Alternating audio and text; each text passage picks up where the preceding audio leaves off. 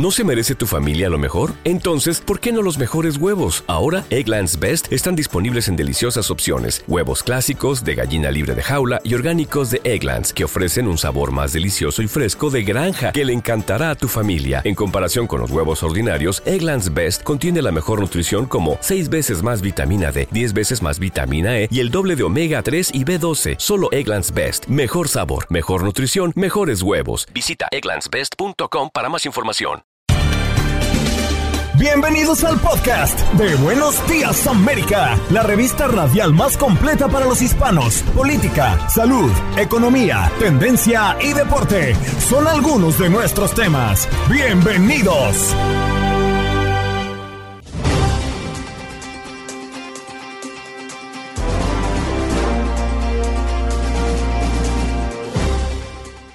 Hola, soy Andreina Gandica y este es el podcast de Buenos Días América. Hoy en nuestro programa en vivo compartimos con nuestra periodista de Univisión en Chicago, Viviana Ávila, para hablar de los refugios en Chicago que están colapsados por la llegada de inmigrantes y también un poco lo que ha dicho el nuevo alcalde de Chicago a propósito de los planes que tiene con la llegada de todos estos inmigrantes a la ciudad. Eduardo Gamarra, profesor de Ciencias Políticas de la Universidad Internacional de la Florida, para hablar de Latinoamérica, de crisis en crisis. Ahora es Ecuador. Nos paseamos por diferentes países, México, Chile, Venezuela.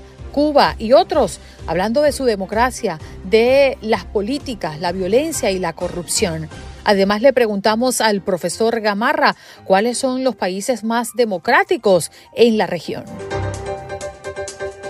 En nuestro segmento Unidos Somos Uno, conversamos con Marisol Pineda Conde, directora de The Teaching Well, hablando un poco del apoyo que se puede prestar a los maestros y docentes con referencia a la salud mental. Aldo Virol Sánchez en los deportes, el béisbol de las grandes ligas, la NBA, que ya tiene a su campeón de la conferencia oeste y hoy estaremos esperando por la definición, si es que gana el Miami Heat, de la conferencia este. Nos habló también del fútbol internacional y el fútbol mexicano. ¿Qué pasó? Las noticias relevantes. Las historias destacadas, el resumen de lo más importante. Estos son los titulares. Influencer crea una versión de sí misma con inteligencia artificial. Ha ganado más de 70 mil dólares por ser la novia virtual de sus seguidores. En más noticias, un traficante de personas deja caer a un niño migrante de cuatro años desde lo alto del muro fronterizo. El jefe de la patrulla fronteriza publicó un video en el que se observa a una persona que presuntamente es un coyote, ayudando a varias personas a saltar por el muro, entre ellos un niño pequeño al que deja caer. Detienen al conductor que chocó un camión contra una valla cerca de la Casa Blanca. La Asociación Nacional para el Avance de las Personas de Color emitió una advertencia de viaje al estado de Florida este lunes, similar a las advertencias de seguridad. Eh, esto porque, bueno, pues considera que se violentan los derechos y libertades personales de los estadounidenses. Nos vamos a Nueva York porque la MTA quiere aumentar precio del transporte público. El aumento propuesto sería de 2.90 dólares por viaje. En cuatro años, el precio de este transporte no ha aumentado. El aumento se votaría en julio y de ser aprobado estaría en efecto en septiembre. Arizona, California y Nevada presentaron un plan para reducir significativamente durante los próximos tres años el uso de agua del río Colorado afectado por la sequía. Sentencia cadena perpetua a cofundador de supermercados presidente Manuel Marín. El empresario de 69 años de edad había sido acusado por el secuestro y asesinato de en Miami específicamente del amante de quien era su esposa. El crimen ocurrió en junio del 2011 cuando la víctima, Camilo Salazar, desapareció en el sureste de Miami. Estos son los motivos por los que Costco no ha subido el precio de sus pollos asados desde 1994. Una demanda en 2022 descubrió lo que algunos calificaron como el lado oscuro de los pollos asados del Costco. Y es que se han mantenido en 4.99 dólares durante casi 30 años. Esto es porque, de acuerdo a la demanda, las aves son criadas en granjas sucias y abarrotadas y sufren de sobrealimentación. Y evita los lugares solitarios y oscuros. Conoces cómo realizar transacciones seguras de tus compras en línea. Si vas a realizar la compra de algún artículo por medio de una aplicación, es importante que conozcan cómo evitar esa situación de peligro eh, con el vendedor. Y tenemos un trabajo especial en univision.com, sección Houston. Mañana miércoles eh, se cumple un año del tiroteo en Ubalde y familiares de los 19 niños y las dos maestras que murieron en la masacre ocurrida en la escuela primaria realizarán diversos homenajes para honrar la memoria de sus seres queridos, pero piden, piden privacidad en estos homenajes. Y en información eh, deportiva, la Liga MX ha anunciado un nuevo formato para la clasificación, apodando el play-in de la NBA.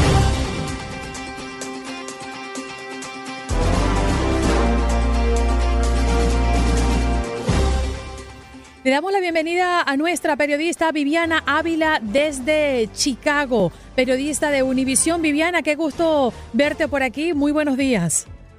Muy buenos días desde Chicago. Hoy les digo que tenemos una temperatura de 60 grados, pero vamos a llegar hasta los 80. Mucha gente diría qué temperaturas tan maravillosas, pero para mí yo prefiero el no, bueno, es que la costumbre en Chicago es que haya mucho viento y mucho frío, entonces el frío se siente más agudo. Pero rápidamente y antes de entrar en materia, Viviana, cuando están estas temperaturas tan altas en Chicago, ¿qué hace la gente? ¿Sale en traje de baño a tomar sol o se resguarda porque no soporta el calor? No, la verdad la gente aquí sale un rayo de sol y ya se ponen los shorts, van a caminar por las orillas del lago Michigan. Se nota el ambiente de verdad de que la gente le gusta el sol. Yo soy como un caso extraordinario, digámoslo así. Exacto, el verano. Bueno, vamos a hablar de la crisis eh, migratoria en este país y vamos a concentrarnos en Chicago, porque así como se está viviendo eh, momentos muy preocupantes en Nueva York, en Texas, por supuesto, en California, también en Chicago está ocurriendo, Viviana, y pareciera que el plan o los planes que se tenían para estas personas, ubicarlas en diferentes ciudades, no ha sido suficiente y está causando mucho caos para las personas que residen en estas grandes ciudades. Cuéntanos cuál es la realidad y cuál es la situación. Así es, Andreina. Desde agosto del año pasado hasta la fecha han llegado por lo menos a la ciudad de Chicago unos 9.500 inmigrantes. Antes de irse la alcaldesa Lightfoot de su cargo, ella declaró el estado de emergencia en la ciudad precisamente porque los albergues han llegado a su máxima capacidad. La semana pasada que se posesionó el alcalde Brandon Johnson, una vez se posesionó, al día siguiente hizo un recorrido por eh, eh, las diferentes partes donde se están quedando estos inmigrantes. ¿Cuáles son esas partes? Pues que ya se acabaron los albergues de la ciudad y ah, hemos comenzado a ver decenas de inmigrantes quedándose en el lobby de las diferentes estaciones de policía de Chicago. Nosotros cuando vamos allá, ustedes encuentran los colchones inflables, la comida y vemos a diferentes familias que se han quedado ahí mientras esperan que se abra digamos, un cupo en uno de las albergues de la ciudad. También se ha llevado a estas personas, por ejemplo, a distritos de parques, como es el caso del Parque Piotrowski, que queda en eh, el área del barrio La Villita en Chicago. Ahí se han ubicado algunas familias y también ha habido que unas partes de hoteles que han comenzado también a acomodar a estos inmigrantes ante la falta, digamos, de un refugio para ellos. También nos decía, eh, digamos, el concejal del área de La Villita que algunos de esos niños, eh, de estas familias inmigrantes que han arribado, pues ya han comenzado a ir a la escuela. Estamos hablando eh, que aunque quedan dos, tres semanas, digamos, del calendario regular escolar, pues que han decidido abrirle las puertas también a estos niños inmigrantes porque tienen derecho también a ir a la escuela. La verdad es que los recursos se han ido agotando. Estamos hablando de que por lo menos 800 inmigrantes están permaneciendo en estas estaciones de policía. Y ayer que estaba haciendo otro reportaje, pasamos por otra estación de policía donde no había, digamos, la semana pasada, inmigrantes y había realmente personas llenas de cajas llegando a estas estaciones a buscar refugio y prácticamente han vivido de las donaciones de los voluntarios que se han unido precisamente para ayudar a estas personas mientras esperan ese albergue, eh, digamos, ya permanente y donde también ellos esperan obtener un permiso de trabajo que ellos dicen para podernos sostener, nosotros necesitamos un permiso de trabajo. Realmente mañana estamos esperando que también el Concilio de la Ciudad apruebe 51 millones de dólares para aliviar esta crisis de inmigrantes, pero 51 millones de dólares que se pueden ir, eh, digamos, hasta el 30 de junio. Eso sería no más lo que alcanzaría esos 51 millones de dólares en la ciudad y por eso se está apelando también al gobierno federal para que envíe nuevos recursos a la ciudad a hacerle frente a esta crisis migratoria. Sí, definitivamente, Viviana, buenos días. Una, pues una cifra que no alcanza para la demanda que se tiene, ¿no? Y también por ahí hace unas semanas había pedido, había solicitado la, alcaldesa de Chicago al gobernador de Texas que ya no les enviara más migrantes. ¿Hubo alguna respuesta por parte del gobernador tejano? Eh, y también preguntarte cómo lo está tomando la gente, los habitantes, ante, eh, pues, esta crisis que se está teniendo y la llegada pues masiva de inmigrantes y que están tomando muchos espacios públicos, ¿no? Janet, eh, cuando la alcaldesa, exalcaldesa de Chicago le envió esa carta al gobernador, la respuesta de él eh, fue decir, vamos a seguir enviando estos inmigrantes, no solamente a Chicago, a Nueva York, sino a Denver también, donde empezaron a llegar a inmigrantes provenientes de la frontera, de la frontera sur. ¿Cómo lo ha tomado la gente?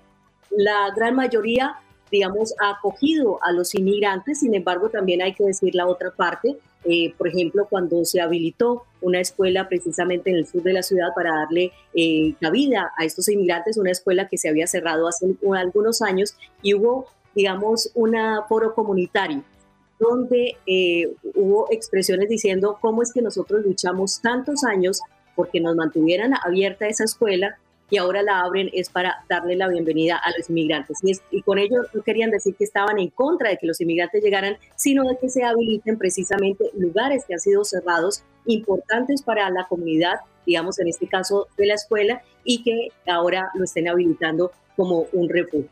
¿Para mm. dónde va la crisis? Todavía no sabemos, porque qué tanto pueden estar, digamos, las personas en estos albergues temporales. La idea es que a ellos se les consiga o se les eh, facilite, digamos, una casa permanente para ellos y para eso realmente se necesitan recursos y nosotros lo sabemos, porque no solo ya también las personas han comenzado a hacer, digamos, em, campañas de donación de fondos, pero hasta qué punto va a dar ese dinero y esos recursos para atender a estos inmigrantes todavía no sabemos, sobre todo cuando eh, todos los días, no solamente por autobuses, sino también en los aeropuertos de la ciudad de Chicago, pues comienzan, eh, han comenzado también a llegar inmigrantes. Incluso han dormido en, eh, también en los pasillos del aeropuerto O'Hare de la ciudad de Chicago. Mm. Viviana, ya hablabas un poco de la reacción que tuvo antes de su salida del cargo la exalcaldesa, pero ¿cuál es la posición hoy del alcalde Brandon Johnson? Eh, considerando que se ha reunido, sí, con la comunidad y que muchos otros... Em, líderes políticos en diferentes ciudades y condados, inclusive eh, gobernaciones en este país, han hecho y han reaccionado de manera diferente, tratando de cuidar a sus residentes. ¿Cuál es la posición en este momento del alcalde Johnson? Lo que dijo él en su discurso, por ejemplo, de inauguración, él dijo, aquí en Chicago tenemos cabida para todos, incluso para aquellos que están buscando refugio en la ciudad de Chicago.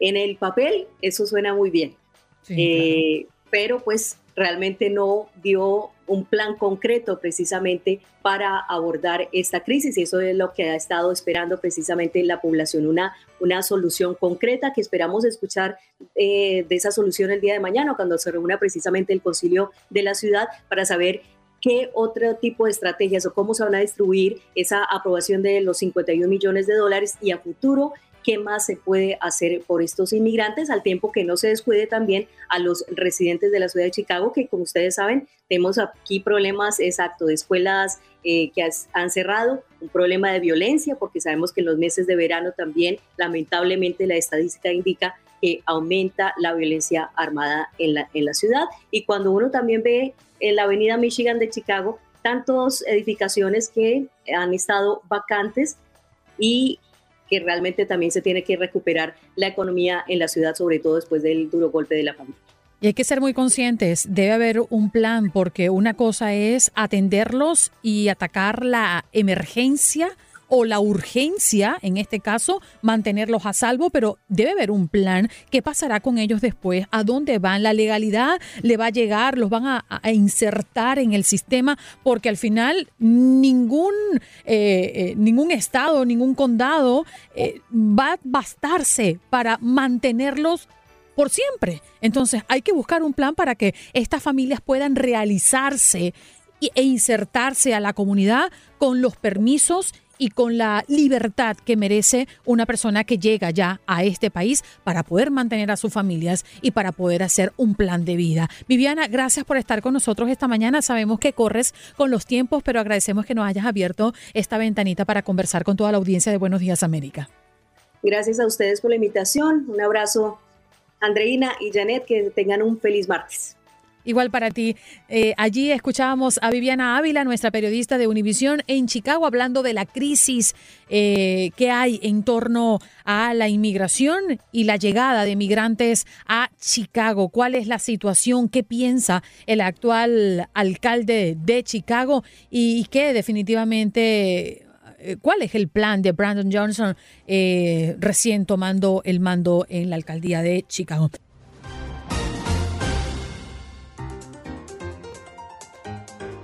A continuación gracias a la visita de nuestro próximo invitado. Bueno, ¿qué digo invitado? Parte de nuestra familia y es ya de la casa. Eduardo Gamarra, profesor en Ciencias Políticas de la Universidad Internacional de la Florida. Profesor, muchísimas gracias. Muy buenos días para usted. Muy placer estar con ustedes.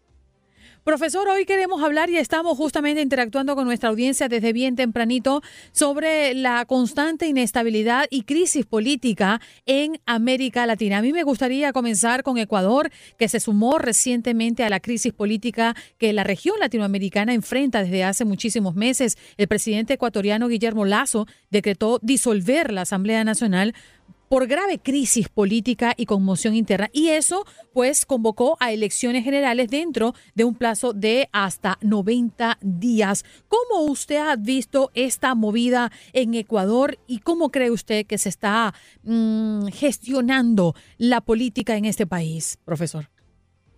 Mire, Ecuador es eh, más o menos emblemático de lo que está sucediendo en toda la región eh, con regímenes, eh, digamos, eh, presidencialistas, pero que a la vez tienen una enorme cantidad de partidos políticos. el presidencialismo funciona mejor cuando hay pocos partidos y donde hay la posibilidad de, digamos, gobernar con un parlamento que de alguna manera pues colabora en, gestión de, de política pública. Lo que ha sucedido en Ecuador y en una buena parte de la región es que tenemos presidentes elegidos por minoría. O sea, fíjese, por ejemplo, el, presidente Lazo en la primera vuelta solo tuvo 14% del voto. Eh, en la segunda vuelta, por supuesto que sacó la mayoría, pero el Parlamento, el Congreso, eh, se mantiene como en la primera vuelta con una multiplicidad de partidos. Y entonces lo que, lo que sucede es que no hay colaboración, eh, es, es, una, es un resultado inevitable. Son presidentes con minoría que intentan imponer su visión de, país sobre un parlamento extraordinariamente dividido. Y eso es lo que le, ha sucedido al presidente Lazo. Un, eh, un, Congreso dominado por la oposición, un, Congreso que no colaboró con él en ninguno de sus planes de gobierno y que al final lo acusó de corrupción e intentó básicamente defenestrarlo. Eso lo que, lo que hace es que produce este choque entre estas dos instituciones y lo que tiene el Ecuador una cláusula que esencialmente eh, eh, hace que el presidente clausure el Congreso y se convoque a nuevas elecciones en un plazo de tres meses. Profesor, buenos días, un gusto saludarlo. Eh, sí, lamentablemente vemos que los países de América Latina van de crisis en crisis, no salen de una crisis política cuando ya entran a otra. Vemos inestabilidad, retrocesos democráticos, mucha corrupción, violencia. Y muchas más. La pregunta aquí es, ¿hay alguna esperanza desde su análisis, desde su punto de vista, de que las cosas mejoren en América Latina? Bueno, mire, yo, yo sí creo que eh, la, región en su conjunto está viviendo una crisis profunda, ¿no? Una crisis que, que tiene matices económicos profundos, hay una, una crisis social enorme, eh, este problema que nos atañe a todos en la región, que es el, tema de, la migración masiva que produce problemas en todos los países de la región. Eh, eh, entonces, esto hace que uno vea con cierto pesimismo lo que está sucediendo en, la región. Sin embargo, creo que hay que rescatar algo positivo. A pesar de todo, por lo menos, digamos, en términos de, eh, más figurativos, eh, la región sigue siendo una región democrática. No hemos visto golpes de Estado dirigidos por militares. Ustedes son muy jóvenes y no se acuerdan cómo eran los gobiernos militares. Pero no ha, no ha vuelto el militarismo. Sí hay amenazas del autoritarismo, eh, el autoritarismo que se vive en países como Bolivia, que se vive en países como, como Venezuela, Nicaragua, Y, y, por supuesto Cuba, ¿no? Pero yo creo que si vamos a, si pensamos en términos eh, positivos, sí creo que eh, lo único positivo es que a pesar de todo se mantiene algo de la formalidad democrática y eso nos da una oportunidad a intentar resolver los problemas dentro de ese, sistema político que al final, como, como dijo Winston Churchill, ¿no? Eh, quizás sea el eh, sea un mal sistema político, solo que es mejor que, el resto. Yo creo que es una pregunta difícil de hacer, pero de igual forma se la voy a hacer, profesor. ¿Cuáles son los países más democráticos de América Latina? Bueno, hoy en día, sin lugar a dudas, Uruguay es el país que, al que le está yendo mejor, ¿no? Y, Uruguay siempre ha tenido una, una tradición democrática muy fuerte, aunque eh, el Uruguay sufrió un proceso de, los militares de la 84. O sea que aún en el país más democrático sí hubo una, un momento autoritario durísimo. Yo creo que la democracia está bien a pesar de los problemas que tiene. Creo que la democracia está bien en Chile. Eh, un, proceso inclusive donde, eh, donde hay pues pesos y contrapesos y donde de alguna manera eh, tanto la izquierda como la derecha están demostrando algo más de, madurez política que en el resto de la región. Eh, pienso, por supuesto, eh, Costa Rica, con todos los problemas que tiene, también sigue siendo un, país fundamentalmente democrático, ¿no? Y, democrático por, por, por, varios motivos. un país de altísima tolerancia, eh, un país con serios problemas hoy, problemas de, inseguridad inclusive, pero sigue siendo eh, eh, un país de, tolerancia, de convivencia, que acepta pues obviamente diferentes puntos de vista, pero que está a la vez acechado por, por un vecindario que no, no es el mejor, ¿no? Tiene como, como vecino a Nicaragua, que le está expulsando una, gran población y, y creando problemas internos. Bueno, ya lo platicábamos en alguna ocasión con un, eh, una organización defensora de los derechos humanos y de las democracias, que no hay como tal un eh, ejemplo que digas, este funciona perfectamente, ¿no? Pero bueno, aquí también tenemos preguntas de nuestro público y Regoberto Navarro nos dice, pregunta al profesor, ¿cómo mira a México el rumbo que está llevando? Bueno, México es un, es un país eh, eh, tan interesante y complejo. Eh, tiene la gran ventaja, no como dijo en su momento Porfirio Díaz, ¿no? El, presidente, el presidente autoritario de finales de, siglo, del siglo XIX y principios del XX, el pobre México tan lejos de Dios y tan cerca de Estados Unidos. Yo creo que México tiene la gran ventaja de estar cerca de Estados Unidos hoy. Y el Tratado de Libre Comercio que tiene con Estados Unidos y con Canadá forma la, la unión eh, económica más importante del mundo. Creo que poca gente entiende eso, lo que significa esa alianza económica para los tres países. pero sobre todo para México. México tiene una gran, una, una gran capacidad económica gracias a esa alianza. Pero eso también ha permitido que México tenga un sistema, eh, un sistema político gobernado por un presidente sui generis, un presidente que, ve el mundo de manera diferente y que, y que gracias a esa, a esa relación fuerte que, que, tiene Estados Unidos, tiene curiosamente la autonomía de criticar a Estados Unidos ¿no? y, de, y, de, y de actuar eh, algunas veces de manera, de manera independiente.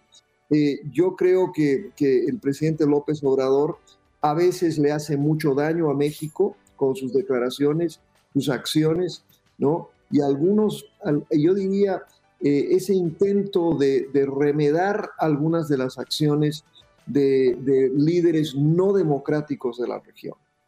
Él tiene otros datos, dice AMLO. Mm, el caso de Argentina, profesor, eh, sigue presente las críticas contra el gobierno de Alberto Fernández por no controlar la crisis económica interna y por la devaluación de la moneda, lo que podría darle fin al kirchnerismo en las elecciones presidenciales de este año. Fernández, de hecho, aseguró que no se reelegiría y tampoco su vicepresidenta Cristina Fernández de Kirchner. Eh, ¿Cuál es el panorama que usted ve para Argentina? Bueno, la, la Argentina está enfrascada en una, en una crisis eh, muy profunda, una crisis económica eh, probablemente la peor de, de lo, desde los años 80. O, hoy la Argentina tiene una inflación superior al, al 100%, una de las más altas del mundo aunque no se compara con las, con las hiperinflaciones de los años 80, es igual a una inflación muy grande y con un impacto sobre todo sobre la clase, los, los, los, trabajadores, ¿no? particularmente para el que tiene un sueldo fijo. ¿no? Eh, entonces, eh, eh, esto ha creado una, una crisis enorme en un contexto además donde el argentino ya no confía en políticos, no confía en, en las instituciones, y eso ha, ha, generado una especie de espacio para el surgimiento de, de alternativas. Alternativas como por ejemplo eh, este, este nuevo candidato eh, Javier Milei, eh, un individuo que no tiene partido, pero que está construyendo un movimiento, eh, una, una, persona de la extrema derecha y que tiene una, un sólido seguimiento entre los jóvenes, precisamente donde, donde más se siente la crisis. ¿no? El desempleo entre jóvenes eh, en, en, la Argentina está bordeando el 50%. ¿No? Es algo verdaderamente, verdaderamente eh, escalofriante ver esa, esa tasa de desempleo entre jóvenes. Entonces, surgen individuos como Milley con, con promesas de que van a resolver todo, eh, y eso hace, eh, yo creo que crea un, un escenario relativamente peligroso para la Argentina, porque una, un individuo no va a resolver los problemas profundos de la Argentina. Lo único que va a resolver los problemas de la Argentina es, primero, lograr algo de estabilidad económica con un, con un programa creíble. Mm. Segundo, eh, el, el, el fortalecimiento de las instituciones. Y desafortunadamente yo creo que traer a individuos de afuera, estos, estos tipos de redentores que ya los conocemos de la derecha y la izquierda en América Latina, no resuelven problemas. La institucionalidad en la Argentina es, es débil, pero yo, yo sí creo que si los argentinos eh, eh, van a las urnas y eligen a un individuo completamente desconocido, la situación puede, o sea, en otras palabras, la, la, la cura puede ser peor que la enfermedad. Mm. Profesor Gamarra, ha sido extraordinario escuchar su análisis y su recorrido por diferentes países de nuestra América Latina. Siempre deseamos lo mejor para nuestro, nuestras naciones, ¿no? Las que nos vio crecer y siempre estamos muy atentos de analizar lo que puede estar ocurriendo, sobre todo cuando la democracia cada vez se ve más mermada en la región. Un abrazo para usted. Muchas gracias. Igualmente, muchas gracias a ustedes. Allí escuchaban al profesor Eduardo Gamarra, profesor de Ciencias Políticas de la Universidad Internacional de la Florida, hablando de Latinoamérica, de crisis en crisis. Ahora Ecuador un tema que comenzamos en conversación con el profesor y por supuesto dando un paseo por los países más democráticos de la región. Me impresionó escuchar al, al, profesor porque es difícil hacer esa pregunta, ¿no? Sobre todo cuando hablamos de América Latina. El Departamento de Impacto Social y Sostenibilidad de Televisa Univisión presenta su segmento Unidos Somos Uno, un espacio para la voz de nuestra comunidad hispana. Le damos la bienvenida a Marisol Pineda Conde, directora de The Chechen, que hoy nos acompaña. El equipo de The Chechen World está compuesto por docentes, líderes escolares, distritales y expertos en salud que están construyendo apoyo para los educadores. Hoy hablando de este extraordinario tema. Marisol, gracias por estar con nosotros esta mañana. Hola, hola, buenos días. Muy buenos días. Queremos iniciar nuestra conversación hablando de qué desafíos específicos enfrentan los maestros y docentes en relación con su salud mental. Sí, lo que nosotros sabemos es que el ser maestro es una de las profesiones más difíciles porque requiere no solamente una profesión que es agotadora a diario, sino que también esperamos que nuestros maestros tengan que lidiar con todos los problemas que acompañan a los jóvenes o a los niños que van entrando a sus salones todos los días. Así que el profesor también tiene que ser ah, consejero, también tiene que ser doctor, enfermero. Entonces lleva muchas, muchas diferentes demandas que tiene que seguir para poder ser su profesión. Así que el estrés que ellos llevan es súper alto y también sabemos que después de la pandemia esto cambió muchísimo y los profesores ahora tienen aún más estrés que las exigencias que ellos deben llevar para ayudar a acoplar a los alumnos, para asegurar que se pongan al día, han sido aún más altas. Así que esto solamente ha incrementado. Ciertamente, Marisol, buenos días. Después de la pandemia, el trabajo no solo se duplicó, sino hasta se triplicó. Y de verdad que hay horas que se trabajan siendo profesor o siendo maestro que ni siquiera se ven porque son horas que se le dedican después y que eh, por, en la preparación de las clases, en la actualización también ahí de estar para la tecnología, para pues poder brindarles estas nuevas opciones, ¿no? A través incluso de, de, clases a distancia. Y un factor que también influye pues es el tema de, de los sueldos, porque esos se quedaron igual. La, el trabajo incrementó, pero los sueldos se mantuvieron y también ha sido un factor determinante para que los eh, maestros pues eh, empiecen a tener estos problemas de salud mental, que se empiecen a estresar y que incluso pues han hecho eh, algunas manifestaciones en diferentes partes del país porque están exigiendo pues que se les retribuya como debe de ser. Sí, por supuesto. Y nosotros estamos apoyando a los maestros con todos los aspectos del bienestar. Entonces sabemos que el bienestar es tanto salud mental, salud física, pero también es un bienestar financiero. Así que el, incrementar el sueldo no va a eliminar el estrés. Sabemos que el estrés es universal, que los desafíos que enfrentan nuestros maestros van a continuar siendo altos, pero sin embargo ayuda, ayuda un poco si yo no tengo que preocuparme de cómo voy a proveer a mi propia familia, tengo la disponibilidad para poder este, estar más presente en mi cuestión profesional. Así que nosotros apoyamos a los maestros para que se les suba el sueldo, por supuesto. Este, nuestro equipo en The Teaching Well está compuesto de maestros todos empezamos en cierto aspecto como maestros y sabemos qué tan difícil es el desafío de estar día a día con los jóvenes y los niños en el salón. ¿Cuáles son las recomendaciones? Porque fíjese, eh, eh, señora Marisol, nosotros hemos abordado mucho el tema de la salud mental desde el punto de vista de los papás, desde el punto de vista de los niños, pero también es muy importante entender ¿Qué tan calificados están nuestros maestros y nuestros docentes a la hora de enfrentar situaciones y sus propias situaciones para con los alumnos, que al final eh, son los que pasan más tiempo, ¿no? Con, ellos prácticamente se forma como una gran familia. Creo que interactúan más con los maestros y con los docentes que con nuestros propios eh, padres eh, en algunas situaciones. Pero revisando un poco el sistema, ¿cómo trabaja el sistema en los Estados Unidos? ¿Hay calificaciones eh, psicológicas? ¿Se toma en cuenta la salud mental de un maestro para ser valorado y poder darle ingreso a un aula de clases? Sí, y eso es lo que nosotros estamos abogando. Más que nada, hay que normalizar la conversación de decir que este aspecto de salud mental, tanto como es necesario el enfoque para los niños, para los jóvenes, y de hecho hay varios currículos que se han desarrollado para apoyar a los niños y a los jóvenes a desarrollar este, habilidades para navegar el estrés, habilidades para navegar situaciones difíciles.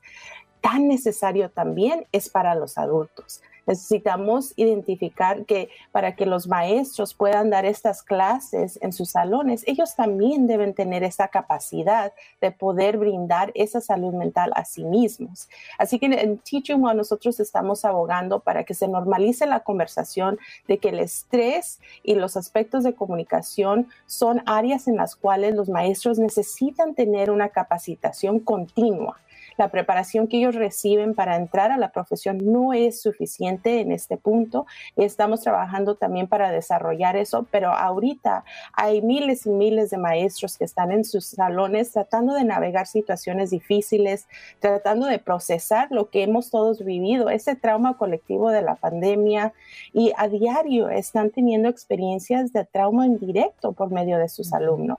Así que ellos también se merecen y deben recibir la capacitación para poder navegar estas situaciones en una forma continua en su profesión. Sí, fíjense que yo vi, sí, a muchos maestros que incluso tenían que renunciar a sus trabajos porque no podían con la carga con esa carga que tenían y sí nos preocupamos mucho por los estudiantes que obviamente pues son una prioridad, pero bueno, atrás están los profesores que tienen eh, toda esta carga emocional y que por ellos a veces se, nos olvida, ¿no? ¿Y eh, en dónde los pueden buscar, eh, Marisol? ¿Qué tipo de apoyos y programas están dando desde de Teaching Well que, pueden ayudar a todos los maestros que nos están escuchando y que bueno, pues quieren quieran eh, buscar esa ayuda. Nuestra este apoyo es un apoyo integral que incluye sesiones uno a uno con algunos de los maestros, incluye sesiones directamente con los directores porque sabemos que ese nivel de influencia es muy importante y también trabajamos haciendo investigación para asegurar que podamos subir la voz de los maestros. Así que para aquellos que quieran aprender un poco más del trabajo que está haciendo The Teaching Well en colaboración con escuelas y distritos, um, pueden ir a la página de teachingwell.org o pueden mandar un correo electrónico a info at teachingwell.org. Marisol, cualquier maestra docente que mm, esté escuchando este programa a esta hora, puede buscar ayuda con ustedes o tiene que venir enrolado por un colegio o por una institución? Nos encantaría saber hasta dónde llega la ayuda. Sí, entonces nuestra ayuda está disponible. Trabajamos en colaboración con escuelas y distritos, pero a veces la escuela y el distrito todavía no están listos para decir sí, queremos este apoyo para nuestros maestros. Sin embargo, nosotros brindamos este apoyo también en otras formas. Así que les pedimos que acudan con nosotros si nosotros tal vez no tengamos el recurso. Estamos en contacto con otras organizaciones que también proveen este tipo de apoyo y servicio para los maestros. Pero definitivamente cualquier maestro puede contactarlos de manera independiente. Sí. ¿O no? Sí. Sí. Es correcto. ¿Nos refrescas la página, por favor, para que las personas puedan ir y compartan ustedes esta información? Si conocen a un maestro, una maestra, algún docente que esté involucrado también con la educación y que usted crea que necesite de una ayuda. Adelante, Marisol. La página es theteachingwell.org. Bien, muchísimas gracias, Marisol, por estar con nosotros esta mañana. A ustedes, gracias. Un abrazo. Marisol Pineda Conde, directora de Teaching Well, pues habla acá en nuestro espacio Unidos Somos Uno. Estás escuchando el podcast de Buenos Días América, la revista radial más completa para los hispanos. Escúchanos en las diferentes plataformas: Euforia, Spotify, TuneIn y iHeartRadio. Tu Radio. Vivimos tu pasión. Adrenalina, pasión y orgullo. Todo por ser campeones. En Buenos Días, América. Contacto Deportivo.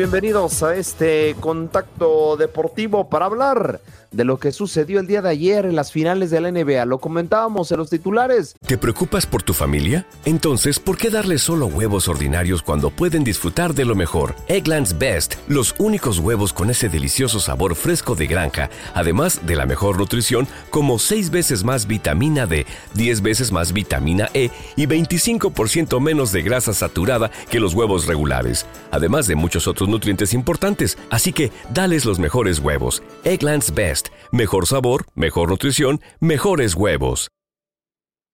El conjunto de los Denver Nuggets aplasta, ni siquiera deja ganar un juego al conjunto de los Lakers 103 a 111, muy cerca el conjunto de Los Ángeles de por lo menos tener un partido de victoria.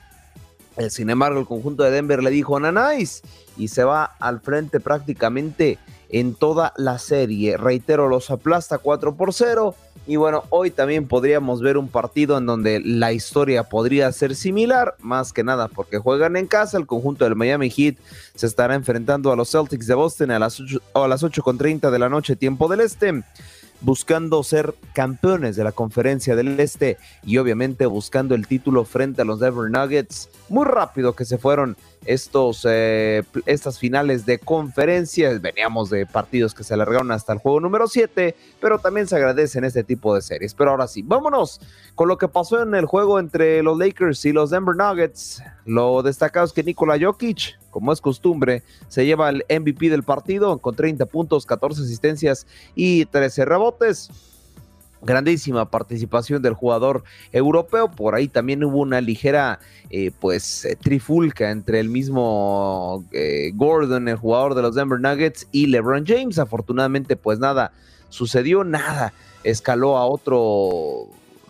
a otras instancias más bien y ahora ahí les va también ¿eh? LeBron James rompe otro récord en playoffs y en NBA en general pero principalmente en playoffs LeBron James se convierte en el jugador más veterano en anotar 40 puntos en playoffs. Así que sí, así es. De los 111 puntos que anotaron los Lakers, 40 se los llevó LeBron James y es el jugador más veterano en poder lograrlo. Obviamente, siempre después de LeBron James, usualmente las estadísticas viene Anthony Davis, que también pues eh, tuvo una gran noche, sin embargo no les ajustó para poder pasar a la siguiente ronda. Así que vámonos también todavía con más información. ¿Y qué dijo LeBron James después de esta mm, derrota? Obviamente es eh, dolorosa, pero le dijeron obviamente sobre el retiro. ¿Y saben qué contestó el eh, jugador de 38 años? Ni siquiera he pensado en el próximo año. No lo sé, me encanta jugar este juego, me encanta competir, me encanta estar allí para mis compañeros de equipo. Para mí se trata de disponibilidad para mí y mantener mi mente despierta, estar presente en la cancha, en el vestuario y los viajes. Es desafiante, claro, seguro que es desafiante. Fue una temporada muy, pero muy exigente para mí. Pero no sé, no sé, creo que estuvo bien. Así que creo que todavía no tendremos LeBron James por lo menos hasta los 40 años, porque la verdad este tipo de declaraciones pues me las podrán vender de todo, pero menos, claro, obviamente que se va a retirar y aparte el sueldito que recibe 50 millones de dólares, pues bueno, no, no es cualquier cosa. También vámonos con eh, más noticias de retiros. Y es que este sí, este sí se va a retirar. Este no ha dado amagues. porque el buen, eh, la leyenda prácticamente sin corona, el buen Carmelo Anthony, anunció su retiro de la NBA, este también jugador de los Lakers, pues eh, comentó en conferencia de prensa que ha llegado el momento de decir adiós, adiós a la pista en la que hice mi nombre y el deporte que me dio propósito en la vida y orgullo. Así dijo prácticamente este atleta a través de sus redes sociales. Grandísimo jugador que se nos va prácticamente de su carrera profesional e incluso también la USA Basketball porque fue seleccionado nacional y también obviamente la NBA le dice gracias Carmelo, el ex jugador de los Lakers, hoy por hoy jugador de los Knicks. Así que bueno, gracias ahí a ese jugador y así la información al momento en la NBA. Rapidísimo cambiamos a lo que viene siendo la NHL porque alguien que está haciendo lo mismo que el conjunto del Miami Heat y está rompiendo quinielas, está eliminando al favorito el NHL. Déjenme decirles que sí, ha habido tres remontadas de 3 por 0. Aquí sí, sí, sí han habido, pero sin embargo, por aquí las Panteras de Florida ganan a domicilio por la mínima 1 por 0 al conjunto de los Hurricanes de Colorado y ganan al momento 3 por 0 el juego. Hurricanes de Carolina, discúlpenme. Y para el día de mañana, los Golden Knights estarán eh, enfrentándose a las Dallas Stars para también buscar el 3 por 0 en la serie. Las Panteras de la Florida, si el miércoles le vuelven a ganar al conjunto de la Carolina, estarían clasificándose a la gran final de la NHL y esperando rival entre los Golden Knights y las Estrellas de Dallas.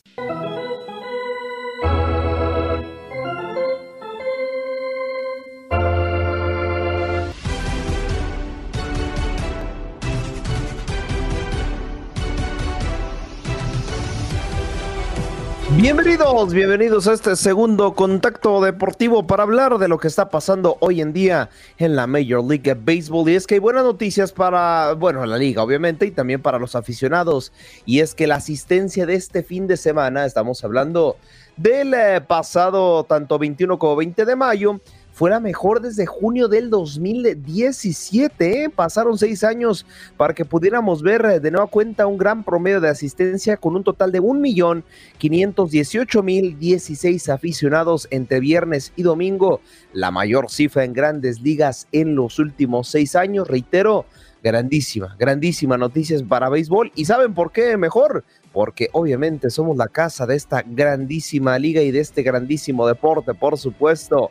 Así que bueno, vamos a ver si logran eh, tener eh, mayores cosas. Le han funcionado, ¿eh? Saludos Liga MX, que ellos sí le ponen cerebro a, a, cómo mejorar el formato de competencia, reducen el tiempo de liga sin importar que pueda afectar económicamente, priorizan lo deportivo, reducen también obviamente la cantidad eh, pues de oportunidades de alargar el juego, modifican bases, modifican el lanzamiento. Bueno, la MLB de verdad es que este, este tipo de modelos los tienen que adoptar sí o sí algunas ligas. Reitero, saludos Liga MX. Pero bueno, vámonos a otros eh, resultados y otras noticias porque los Astros son el cuarto club que logra una gran racha de 75 años. Esto no pasaba desde el 2006. A ver, ¿de qué racha estamos hablando? Y es que solamente equipos como los Orioles de Baltimore y también los Gigantes de San Francisco lo han logrado. Es ganar ocho juegos consecutivos de casa. Así es. Ya lo habíamos hablado, los mismos Tampa Bay Rays lo consiguieron esta temporada. Así que se une a la lista los Houston Astros. Reitero, Tampa Bay Rays, Orioles de Baltimore, Atléticos de Oakland, Gigantes de San Francisco y ahora pues logran esta racha, buscando las 12 carreras, 15 eh, hits y 5 home runs en la reciente victoria frente a los Cerveceros de Milwaukee. Grandísimo récord para el conjunto de los Astros. Seguimos con más noticias referente al apodado, porque luego me regañan. Apodado Rey de los Deportes. Los eh, peloteros latinos lideran prácticamente varias listas de la MLB a lo largo de esta temporada principal. Promedio de bateo que lo domina Luis Arraez. Así es, este jugador termina por eh, liderar dicha estadística. Las carreras impulsadas son lideradas por el jugador de los Texas Rangers, Adolis García. En luego carreras anotadas, Ronald Acuña de los Atlanta Braves logra también estar dentro de las primeras posiciones. En bases por bola, Juan Soto también de los padres de San Diego logra estar dentro de este ranking, al igual que las bases robadas está el buen Ronald Acuña, y bueno, en los home runs está Pete Alonso para completar la lista. Grandísima, grandísima temporada que están teniendo los latinos. Enhorabuena para todos ellos. Dejamos en la Major League Baseball y vámonos ahora al Roland Garros. Eh, porque se sigue jugando fases clasificatorias al momento. Hay mucha representación latina, principalmente por Argentina, eh, que en estos momentos está jugando Juan Pablo Firovich sobre James Brower, el eh, nacido en los Países Bajos, y al momento se está imponiendo el primer set ha finalizado y el sudamericano lo está ganando. Su paisano, Facundo Díaz Acosta, se está enfrentando al italiano Franco Agemón y también este al momento se está empatando. Apenas está iniciando prácticamente el primer set en la representación latina, válgame la redundancia. Ahora vámonos también al individual femenino, donde Paula Ormachea se está midiendo a Elsa Jacquemont la francesa y al momento se está llevando el segundo set, la, europea, eliminando a nuestra queridísima hermana latina. Así al momento las cosas en lo que viene siendo el torneo más importante de tenis, tanto a nivel mundial también como a nivel de Francia.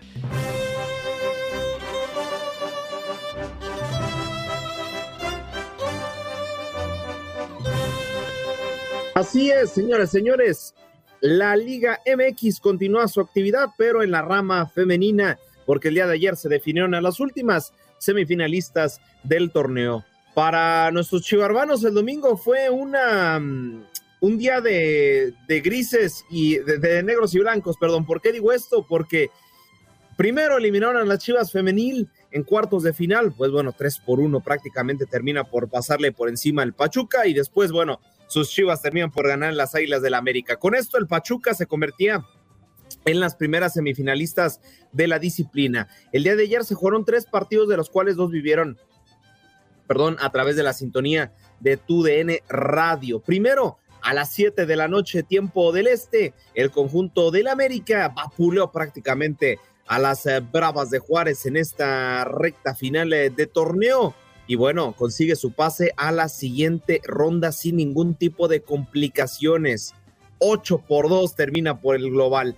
Más tarde, el conjunto de las Tigresas ya también prácticamente clasificadas a las semifinales, a menos que sucediera una hazaña histórica para las rojinegras del Atlas. El global lleva 5 por 0, pero bueno, en el volcán terminan por imponerse 2 por 0 y con eso también las Amazonas se clasifican a las semifinales de esta Liga MX femenil.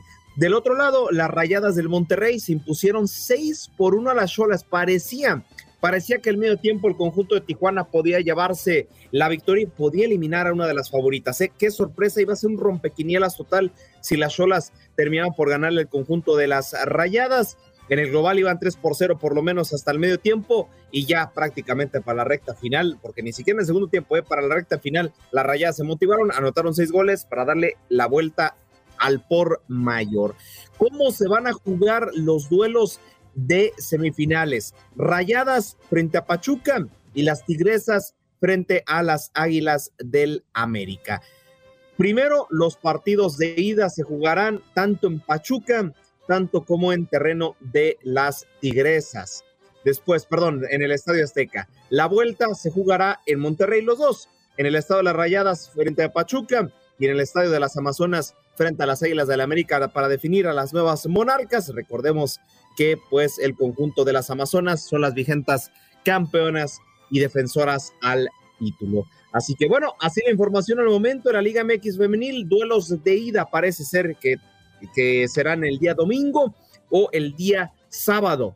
Ya la vuelta serán los días lunes o en su caso también lunes, el día domingo. Falta confirmar los horarios oficiales por la Federación Mexicana de Fútbol. Así que así cerramos la información de la Liga MX eh, femenil y nos pasamos algo que está causando mucha polémica en el mundo del deporte y es que Vinicius Junior recibió insultos eh, racistas el eh, pasado domingo frente al Valencia, donde le gritaban mono, mono al extremo izquierdo del Real Madrid esto generó un eh, caos total mediático. porque Primero porque él a través de redes sociales señalaba que España y Brasil eran países racistas. Bueno, creo que me parecían unas declaraciones sumamente fuertes para criticar a tu país pues está bien, pero criticar a un país que te abrió las puertas, uy, sí lo veo un poco eh, por ahí polémico, porque sí, muchos españoles se sintieron ofendidos, que él dijo, los españoles que están en contra, yo sé que no lo representa, pero desafortunadamente España es un país eh, racista. Pero bueno, alguien que ya se presentó al respecto y es una voz autorizada, es Luis Rubiales, el presidente de la Federación Española de Fútbol, que muestra el apoyo a los jugadores que sufren no solamente racismo, sino también discriminación por otras condiciones. Vinicius Junior cualquier futbolista, mujer u hombre, que sufra un insulto, en este caso por racismo, pero ya he, dicho también por orientación sexual, por credo, cualquier acto violento, tiene mi apoyo, tiene el apoyo de la Real Federación Española de Fútbol y nosotros estamos aquí, repito, para apoyar y para ayudar. Para ayudar. Y también para pedirles a ellos que nos ayuden a mejorar. Ahí están eh, las declaraciones del presidente de la Federación Española de Fútbol, Luis Rubiales, referente a esta polémica y alguien que también se pronunció al respecto debido a que jugaron pues con unas horas de diferencia es el Fútbol Club Barcelona Xavi Hernández. De hecho, defiende a su país, defiende a su patria España, que no es un país de racistas, pero que apoya la causa de Vinicius Junior. No, yo no, no, creo que, que, hay que llegar al punto de decir que España es racista o la liga es racista. No, pero hay actos, han, han habido actos de racismo. Y estos son los que hay que condenar, ¿no? Y educar a la gente de alguna manera cuando nos dicen el futbolista, el entrenador, deben ser ejemplos para la sociedad, ¿no? Pero si estamos en un entorno donde nos insultan y nos dicen de todo, pues es muy difícil llegar a ser un ejemplo, ¿no? Simplemente comentando en estas declaraciones, eh, agregó también que no hay que engancharse en, eh, dentro de las provocaciones. Creo que Vinicius Junior tiene todo el derecho de exigir que no le cometan racismo, pero también creo que eso que comenta Xavi es, es fundamental, no engancharse, no estoy justificando, ¿eh? no estoy justificando, pero desafortunadamente es algo que, que es reprochable, claro que sí, que es reprobable, pero desafortunadamente el racismo y la discriminación son cosas que desafortunadamente van a seguir existiendo, entonces creo que lo mejor primero es ignorar y después demandar. Por unanimidad se ha elegido al nuevo presidente de la Federación Mexicana de Fútbol en nombre del licenciado Juan Carlos Rodríguez Vaz, quien será el encargado en primera instancia de gestionar la creación de la Comisión Ejecutiva del Fútbol Mexicano, que será un ente reactor que coordinará los esfuerzos entre la Federación Mexicana y la Liga MX para la transformación del fútbol. Después, el licenciado Rodríguez Vaz ocupará el cargo de comisionado para ser el responsable de nombrar al próximo presidente de la Femex Food de cara a lo que será un nuevo ciclo mundialista. Durante la asamblea se agradeció al ingeniero John de Luisa por su presencia en los últimos cuatro años y este mismo ocupará sus puestos todavía dentro del Consejo de la FIFA y de la CONCACAF como representante de cara a lo que será el Mundial 2026. Las primeras acciones a trabajar por parte de Juan Carlos Rodríguez será conocer las diferentes formas de trabajo que existen entre la Federación y la Liga MX para definir en conjunto la visión, misión y valores en la industria, proponer a la Asamblea de la Federación Mexicana las reformas a los estatutos que ayudan a lograr objetivos planteados en la Asamblea de Dueños como mejoramiento de la estructura deportiva, hacer nombramientos de primeros niveles que sean necesarios para la nueva estructura y definir la estrategia corporativa para corto y mediano plazo para la explotación de activos tanto de la Federación como de la Liga MX que incluye derechos de transmisión, patrocinios para México, Estados Unidos y el resto del mundo y por último atender de manera inmediata los retos en el arbitraje. De igual forma, se da un total espaldarazo al proyecto de Rodrigo Arias de Parga como el nuevo director ejecutivo de las selecciones nacionales, que ha estado al frente tanto de la selección mayor como de las selecciones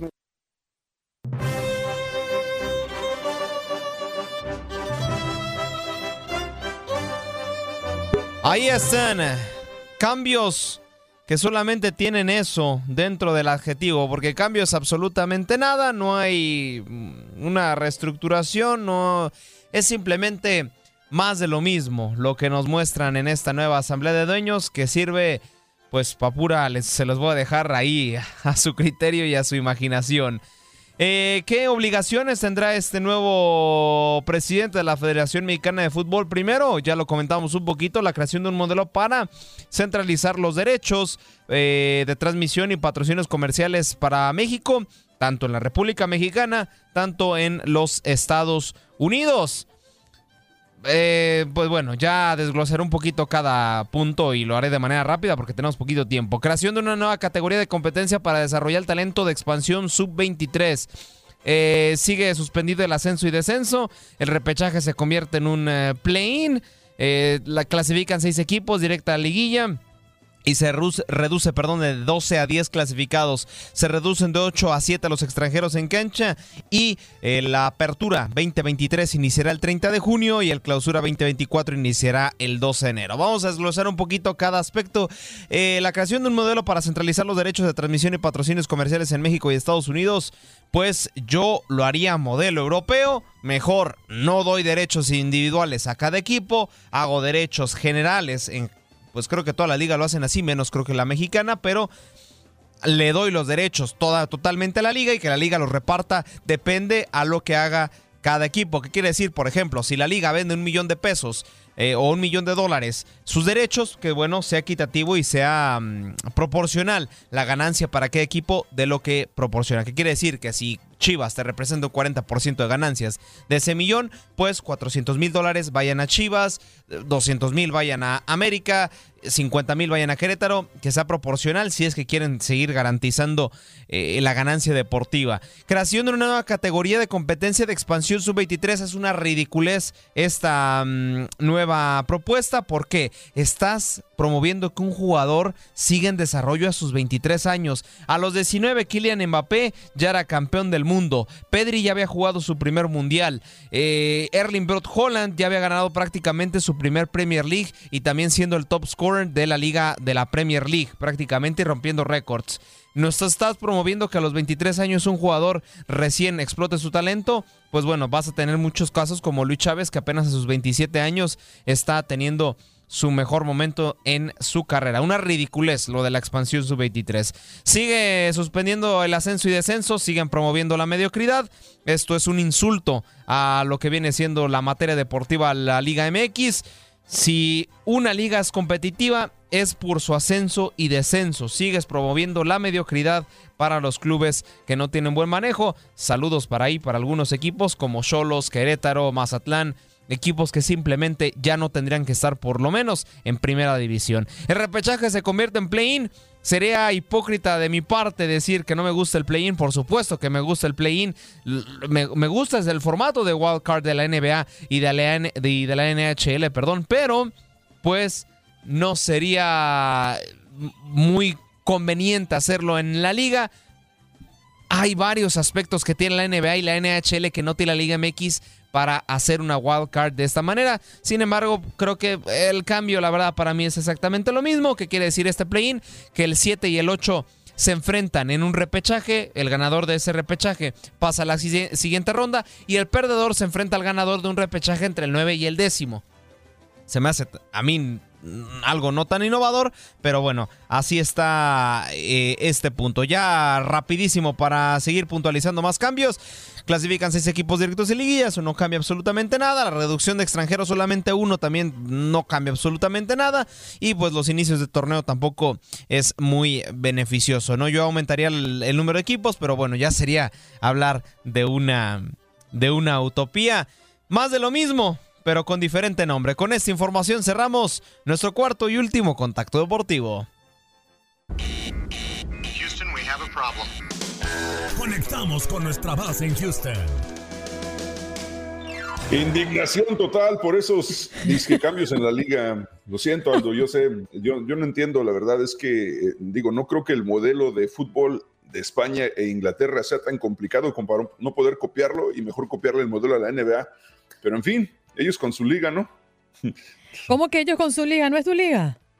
Pues es, la liga de los directivos y de los dueños de equipos, porque todo lo que diga la gente les, se lo pasan por el arco del triunfo, no, no les importa un comino la verdad, la verdadera opinión, así que, pues, o sea, es su liga.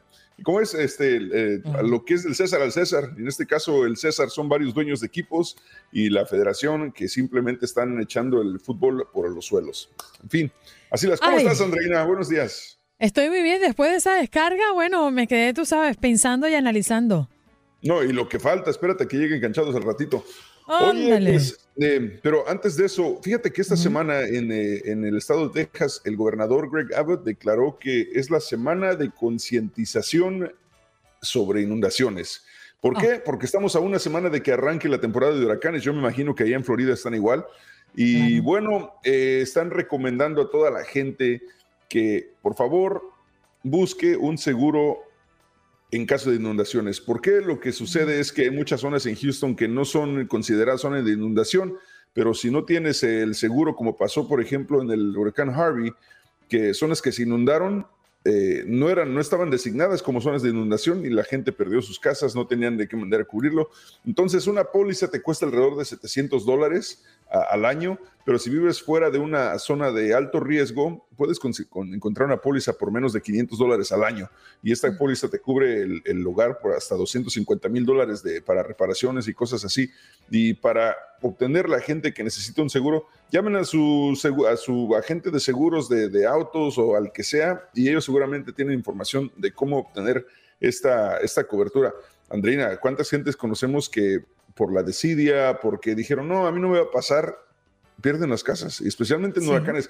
Si sabes que cada año hay huracanes, es una lotería, de repente te toca a ti, de repente te toca en Nueva Orleans, de repente toca en la Florida, pero no sabes dónde le va a tocar, entonces qué mejor que estar preparado.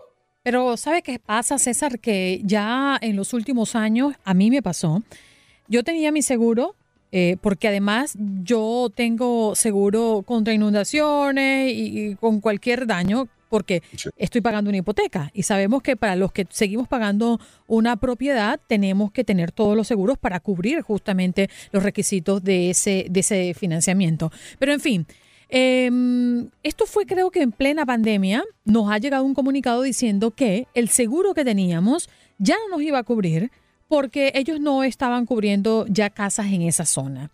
Claro, están deshaciéndose de los contratos eh, de propiedades cercanas o que estén en zonas de inundación o que estén cercanos al sur del estado, sabiendo el impacto que tiene el sur de la Florida en cuanto a huracanes. Y comenzó a pasar esto con muchísimas personas y resultó que las eh, empresas aseguradoras se estaban yendo del sur de la Florida.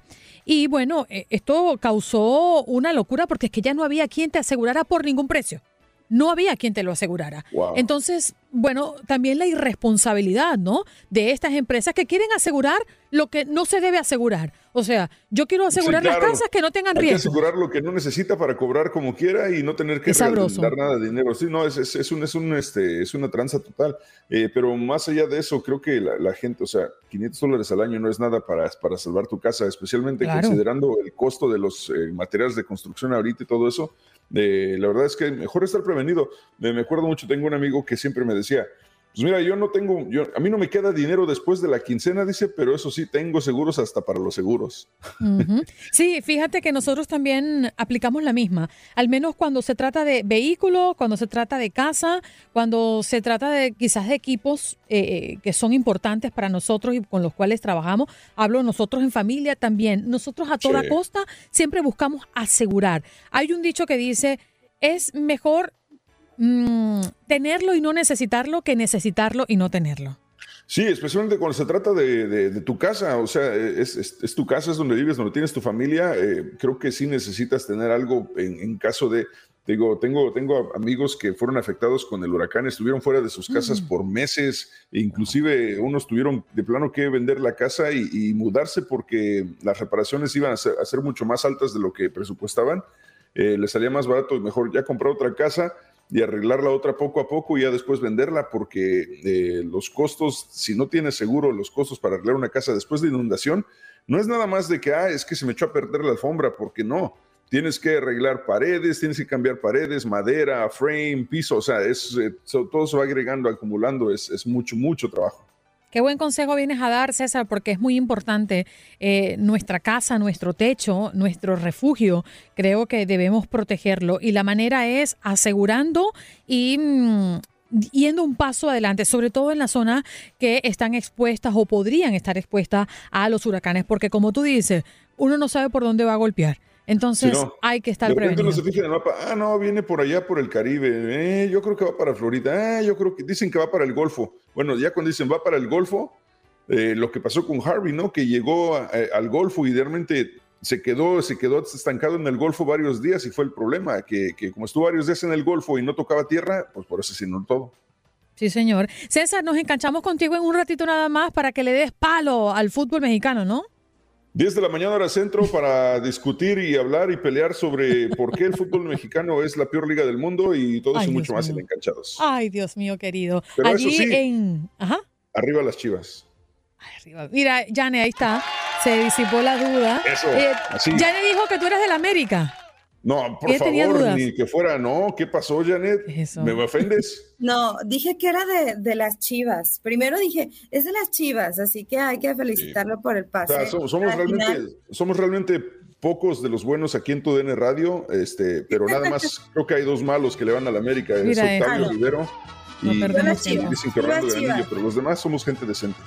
No me hagas quedar mal, Jane. Tú dijiste que tenías dudas, que no sabías si era del Luego- América. Sí, sí, confieso Ah, que mira. dije, no. Wow, Gracias. César. Qué Te decepción, Janet. despedimos. Te despedimos así, mira. ¿Cómo te Mira, despedimos? mi, mi corazón así, mira. Qué bueno que sabes. Gracias por acompañarnos en nuestro podcast. Buenos días América. Y recuerda que también puedes seguirnos en nuestras redes sociales. Buenos días AM en Facebook y en Instagram. Arroba Buenos días América. AM. Nos escuchamos en la próxima. ¿No se merece tu familia lo mejor? Entonces, ¿por qué no los mejores huevos? Ahora, Egglands Best están disponibles en deliciosas opciones. Huevos clásicos, de gallina libre de jaula y orgánicos de Egglands, que ofrecen un sabor más delicioso y fresco de granja que le encantará a tu familia. En comparación con los huevos ordinarios, Egglands Best contiene la mejor nutrición como 6 veces más vitamina D, 10 veces más vitamina E y el doble de omega 3 y B12. Solo Egglands Best. Mejor sabor, mejor nutrición, mejores huevos. Visita egglandsbest.com para más información.